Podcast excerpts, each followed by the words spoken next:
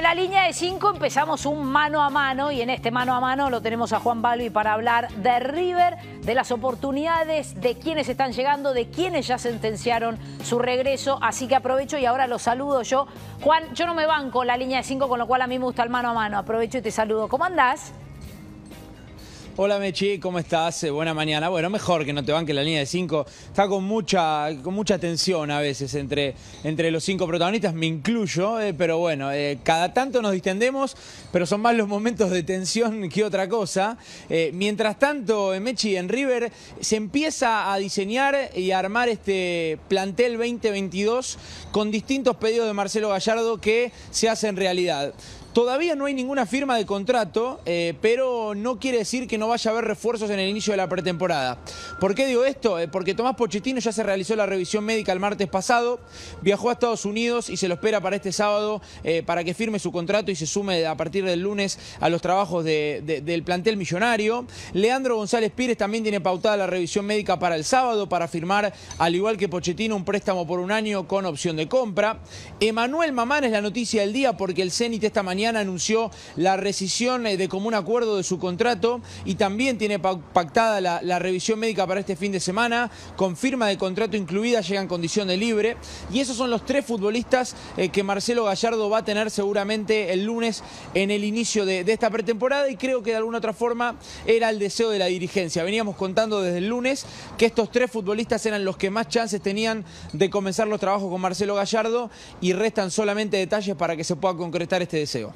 Bueno, convengamos que, mientras te cuento que estamos compartiendo la placa de la salida del Zenit, ya por lo menos la salida de Mamana, en un Zenit que le resultó hasta un poco trunco también para Mamana, que había partido este, con, por supuesto, toda la ilusión y la necesidad de jugar, y que más allá de su llegada a River, lo que él necesita es continuidad y, ¿por qué no, aspirar a dar un nuevo salto de calidad porque la verdad que es un jugador tremendo. Llegan y jugadores... Además, Mechi, el, no, algo de Mamana que creo que es para destacar. Está resignando muchísimo dinero. Realmente son millones de dólares los que resignan, no solamente porque tuvo que rescindir eh, de común acuerdo con el Sochi el préstamo que estaba hasta, hasta junio de este año, también con el Zenit eh, para negociar su pase y tener el pase en su poder. Él puso plata de su bolsillo para volver a River. Obviamente el contrato que tenía en Rusia en River no se lo pueden pagar y viene a ganar eh, una cifra mucho menor. Entonces, realmente, más allá de su deseo de relanzar su carrera y del llamado que tuvo con el Gallardo en el que le comunicó que él deseaba volver al lugar donde había sido feliz, porque él estuvo solamente entre 2014 y 2016, después de pasar 13 años de, inferiores en, en, River, que es obviamente la casa de, Manuel Mamana. Eh, ayer eh, dio declaraciones bastante emotivas de lo que representaba su regreso. Él tuvo lesiones muy importantes en y además la vida, la vida familiar, él perdió a sus padres. Sí, sí, sí. Sí, sí, realmente eh, hasta en algún momento él contó, y esto es de público conocimiento, que intentó suicidarse y que lo rescataron antes de tirarse a las vías de un tren. Así que realmente Emanuel Mamana tiene una historia de vida conmovedora, pero más allá de eso también en lo deportivo tuvo dos lesiones importantes de rodilla, 2018 y 2019, que le truncaron un, un poco su paso por el fútbol europeo. E imagínate lo que resigna que el Zenit en 2017 abonó 16 6 millones de euros por su pase. Entonces era un futbolista muy pretendido después de su paso por el Lyon de Francia. Por lo tanto, yo creo que en caso de recuperarlo, eh, más allá del esfuerzo que hace él, va a ser una incorporación más que importante para River. Sí, por supuesto, a ver, es, eh, es un triunfo de, ambas partes, ¿no? Por un lado de River, de tener un jugador de, calidad y de semejantes características y alguien de la casa, que me parece que si hay algo que, que, predica constantemente River es este sentido de pertenencia, como, como la mayoría de los clubes, tener a alguien de la casa me parece que es impagable. Y por otro lado, yo entiendo lo que vos decís, esto de... Eh, que incluso él va a prescindir de plata para venir a jugar a River, pero esto tiene que ver con relanzarse él como jugador, buscar una continuidad, buscar un techo quizás que sea altísimo, que es lo que él necesita, porque creo que es un jugador de muchísima calidad que tiene un techo muy alto. Y tiene 25 años nomás. Por ¿eh? eso te iba a decir, aquejado, aquejado por las lesiones, cuando vos también estás lejos de tu gente querida y tu familia, el lesionarte implica este, un costo seguramente mucho más caro que si estás en tu país y con tu gente. Pero bueno, insisto, que muchas veces cuando el jugador eh, relega el tema plata en busca de continuidad, afecto y el club que te albergó toda tu vida y que te dio todo lo que tenés, me parece que en definitiva termina siendo un win-win como se dice. Más allá de Mamana, que veíamos recién hace un ratito una de, sus lesiones. Eh, está el tema Juanfer, ¿no? Recién hablamos, este, por supuesto, de, de, un Juanfer que ya tiene su salida de China, que era lo más engorroso que al final esta, esta ida a China fue engorrosa por donde se la miren, porque en su momento había pasado muchos meses, muchos meses tecleando en Estados Unidos, ya no me acuerdo cuántos, ¿no? Pero muchos meses tecleando en Estados Unidos. De agosto a diciembre. Bueno, de agosto a diciembre. De agosto a diciembre estuvo. Después el llegar a China, eh, obviamente hay que ponerse a pensar que ese tipo de contratos tan jugosos para los jugadores hacen que a partir de ahí muchos de ellos puedan respaldar a sus propios, a, sus familias, eh, pensar en su futuro, muchas veces tiene que ver con eso, no necesariamente con lo netamente futbolístico. Logran eso y después un equipo chino que no le pudo o no le, no le pudo pagar, y esto tiene que ver con la crisis en China, claro está, eh, lo que necesitaba pagarle o lo que le debía pagar y entonces un Juanfer Quintero entendió que su prioridad era volver, era jugar, era ser competitivo eh, y era aspirar a, a, un mundial, ¿no? Más allá que Colombia todavía no está clasificado.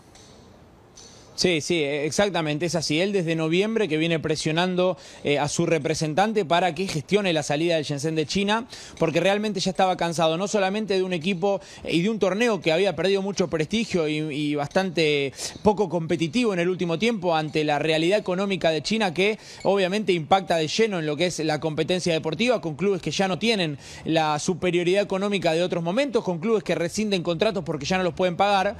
Y obviamente esta fue una carta que Juanfer jugó para que el Shenzhen de alguna u otra manera empiece a aceptar la realidad de que no le podían abonar el contrato, la empresa que administra eh, a la institución china está al borde de la quiebra, está obviamente en cesación de pagos, eso marca que los contratos multimillonarios que han firmado no los van a poder afrontar, entonces esa es una, carta fundamental que tiene Juanfer para decidir su regreso a River. Juanfer se volvió de China eh, anteayer, está en Colombia ahora descansando unos días en su familia, tiene un vuelo pautado entre domingo y lunes para llegar a la Argentina, y de alguna u otra forma empezar a acelerar detalles de revisión médica y demás para ser jugador de River.